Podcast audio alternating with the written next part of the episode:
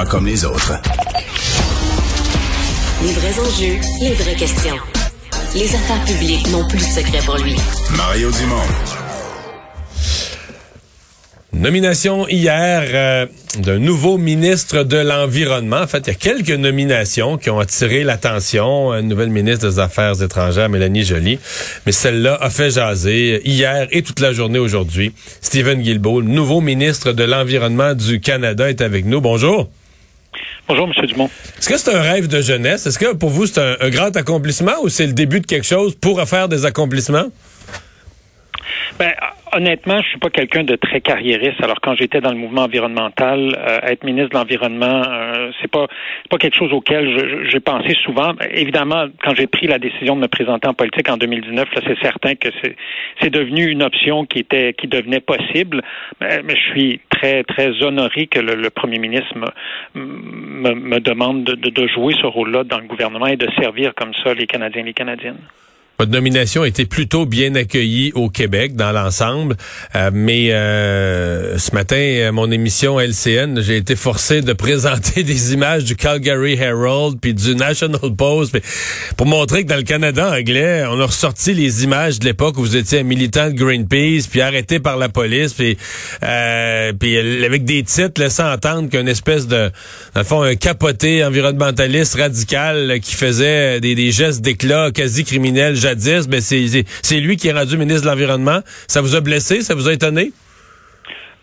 Non, ça ne m'a pas blessé euh, parce que ça ne m'a pas étonné du tout venant de certains de ces médias-là, parce que je pourrais vous montrer d'autres articles de journaux au Canada anglais où ma nomination est très bien reçue. Oui, oui, non, tout à fait, tout à fait. Mais... je, mais je reconnais que pour certains, euh, ça, ça, ça, passe pas. Bon, c'est des gens qui, qui, qui ont toujours critiqué. souvent, les gens qui, qui me critiquent, je pense au National Post, historiquement, c'est, c'est pas des gens qui ont été très favorables à des, des enjeux comme la lutte au changement climatique. Euh, et, et, qui oublie que même comme écologiste, par exemple, j'étais sur la scène en 2015 avec la, la première ministre de l'Alberta, Rachel Notley, qui avait annoncé un nouveau plan de lutte au changement climatique qui prévoyait euh, d'éliminer le charbon de la production d'électricité, d'investir dans les renouvelables, de mettre un plafond sur la pollution des sables bitumineux, comme on le propose de le faire pour le pétrole et le gaz. Euh, alors, j'ai travaillé dans plusieurs provinces canadiennes avec des, des entreprises, avec des gouvernements provinciaux, mais c'est sûr que la droite, une partie de la droite canadienne, je ne voudrais pas dire toute la droite canadienne, mais une partie de la droite canadienne pour qui ma nomination passe très mal. Hmm. Mais euh, entre autres, il y a peut-être le fait d'être à droite, mais il y a aussi le fait de, de, de, vivre ou de gagner son pain avec euh, quand même ce qui est une grosse industrie au Canada. Le Canada est un pays producteur de pétrole, donc les revenus directement associés à ça, mais toutes les entreprises qui dépendent d'autres, qui font, qui réparent la machinerie, c'est des emplois directs et indirects qui sont liés au pétrole. Dans ces municipalités-là, dans ces secteurs-là, on se dit bon, est-ce que c'est lui qui va nous ruiner là? D'abord, il faut, il faut comprendre que dans la matière de lutte au changement climatique, nous, on pense que tout le monde devrait faire leur part. des, entreprises, des secteurs industriels comme l'aluminium, par exemple, au, Québec, euh, l'acier en Ontario, le, secteur de l'auto qui commence à prendre un virage.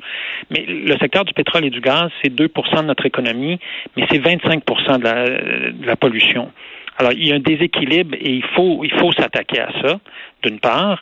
D'autre part, les entreprises pétrolières elles-mêmes, euh, pas toutes, mais de plus en plus, ont pris des engagements d'être carboneux d'ici 2050, de réduire leurs émissions. je pense que c'est le cas même de Suncor, euh, connu pour le public comme Petro-Canada. Je me souviens avoir lu ça, je pense qu'il va être Petro. Mais c'est-tu, c'est-tu réaliste, mettons, que Suncor va être carboneutre en 2050? Ben, pense que la réponse courte, c'est qu'on n'a pas toute, on n'a pas toute la réponse en fait.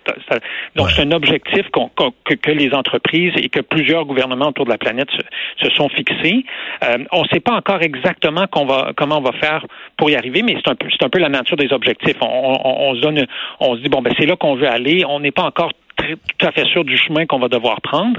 Mais moi, je, pense que notre gouvernement prend ces entreprises-là au mot, puis nous dit, ben, on, nous, on veut faire ça. Ben, nous, on dit, on va travaillons ensemble pour trouver les solutions pour, pour y arriver.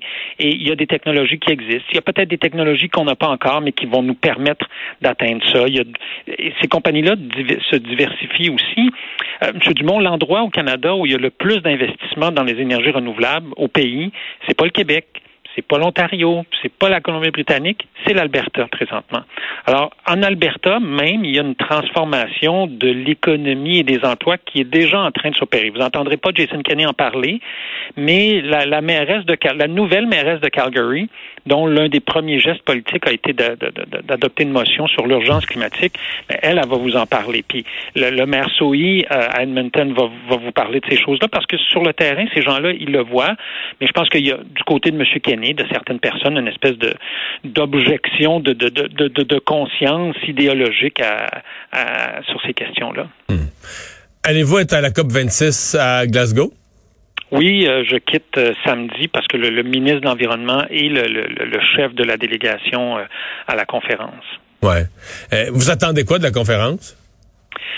Ben, il y, a, quelques enjeux très très importants. En 2009, lors d'une autre conférence de l'ONU sur, sur les changements climatiques, les pays industrialisés s'étaient engagés à fournir aux pays les plus pauvres 100 milliards de dollars par année pour les aider à faire face aux changements climatiques à partir de 2020 il y a eu peu de progrès qui a été fait. Euh, ben, je dois, il y a eu du progrès qui a été fait hein, depuis 2009, mais on n'était pas arrivé, on n'était pas encore arrivé à sécuriser ce, montant-là de, de, 100 milliards de dollars.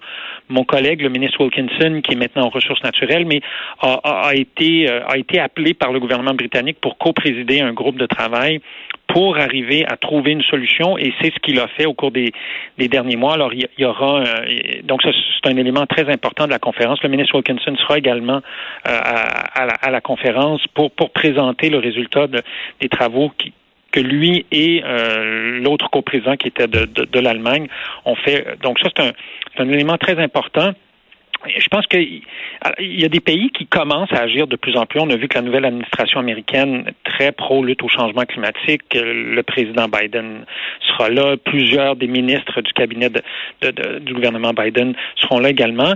Il y a des pays qui, qui traînent encore un peu de la patte. On pense à, l'Australie notamment sur, euh, sur, ces questions-là. Ils seront même pas euh, présents, si je me trompe pas. Euh, ben, ben, je pense que M. Morrison, le, le, premier ministre australien, a annoncé qu'il y serait finalement. Oh, OK, il a changé parce qu'il avait annoncé l'inverse à un certain point. Ouais, ben je pense que il y, a, eu beaucoup de pression. Ils vont présenter un plan d'action. Ils avaient ils avaient dit qu'ils n'en présenteraient pas.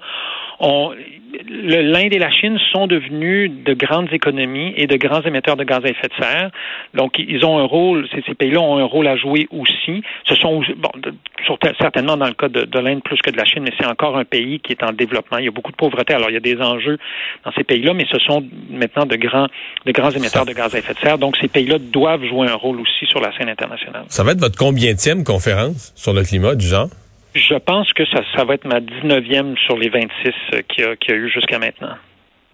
Vous devez être une des personnes sur Terre qui en, a, qui en aura vu le plus?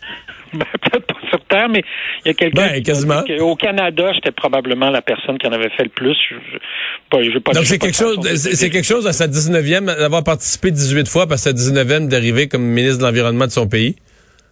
Ben, c'est certain que ça va être, je vais être là dans un rôle effectivement très très différent. J'ai j'ai été sur la délégation canadienne comme représentant de la société civile à, de nombreuses reprises, notamment euh, lors de la conférence de, de Paris, mais à, bien d'autres occasions. Donc j'ai quand même une assez bonne idée de comment ça fonctionne.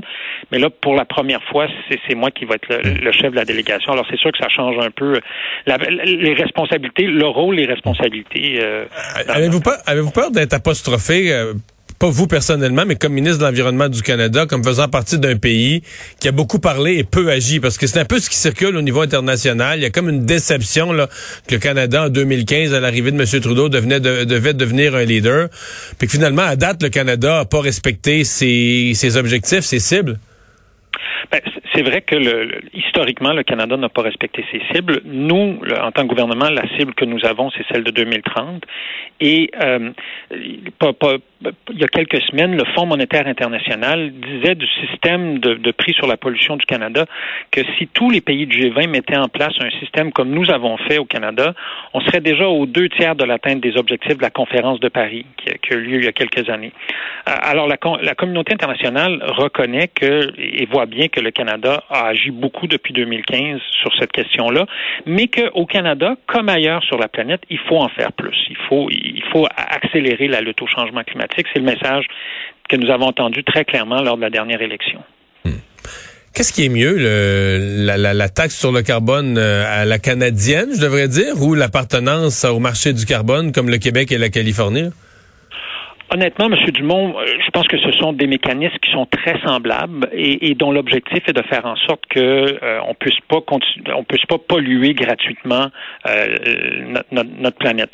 Alors, il y a des différences qui sont des différences d'ordre un peu mécanique là, entre entre les deux systèmes. Mais moi, je suis pas un expert sur ces questions-là. Il y a des experts sur ces questions-là qui vous diraient que l'un est meilleur que l'autre. Mais ultimement, moi, je pense que l'important, c'est qu'il y ait un prix sur la pollution. Et, et ça, ce que ça va faire, ben, ça va favoriser l'innovation ça, euh, ça va faire en sorte que les entreprises vont se tourner de plus en plus vers des technologies propres, vers, vers des énergies renouvelables. On, on, va avoir des voitures de plus en plus efficaces, des maisons de plus en plus efficaces. Donc, ça permet de réduire la facture d'énergie des ménages, que les gens payent moins cher pour chauffer leur maison ou pour conduire leur voiture. Puis à 1,50 à peu près le litre d'essence, d'avoir des voitures plus efficaces. Puis bon, de plus en plus de voitures électriques, parce qu'au Québec, on est déjà rendu à 10% des nouvelles ventes euh, sont des voitures électriques ou des, des, des, des, voitures hybrides rechargeables. Alors ces gens-là, ben le prix de l'essence, ça les affecte pas mal moins que euh, si on a un très gros véhicule. Euh, donc c'est ce que font le mécanisme de, de, du, système de plafonnement échange comme le Québec et la Californie ou, le, ou, ou, la, tarification carbone comme nous faisons au niveau fédéral. Alors, elle va augmenter la parce que là, il y a une, taxe carbone au Canada, elle va augmenter la tarification dans les trois quatre prochaines années?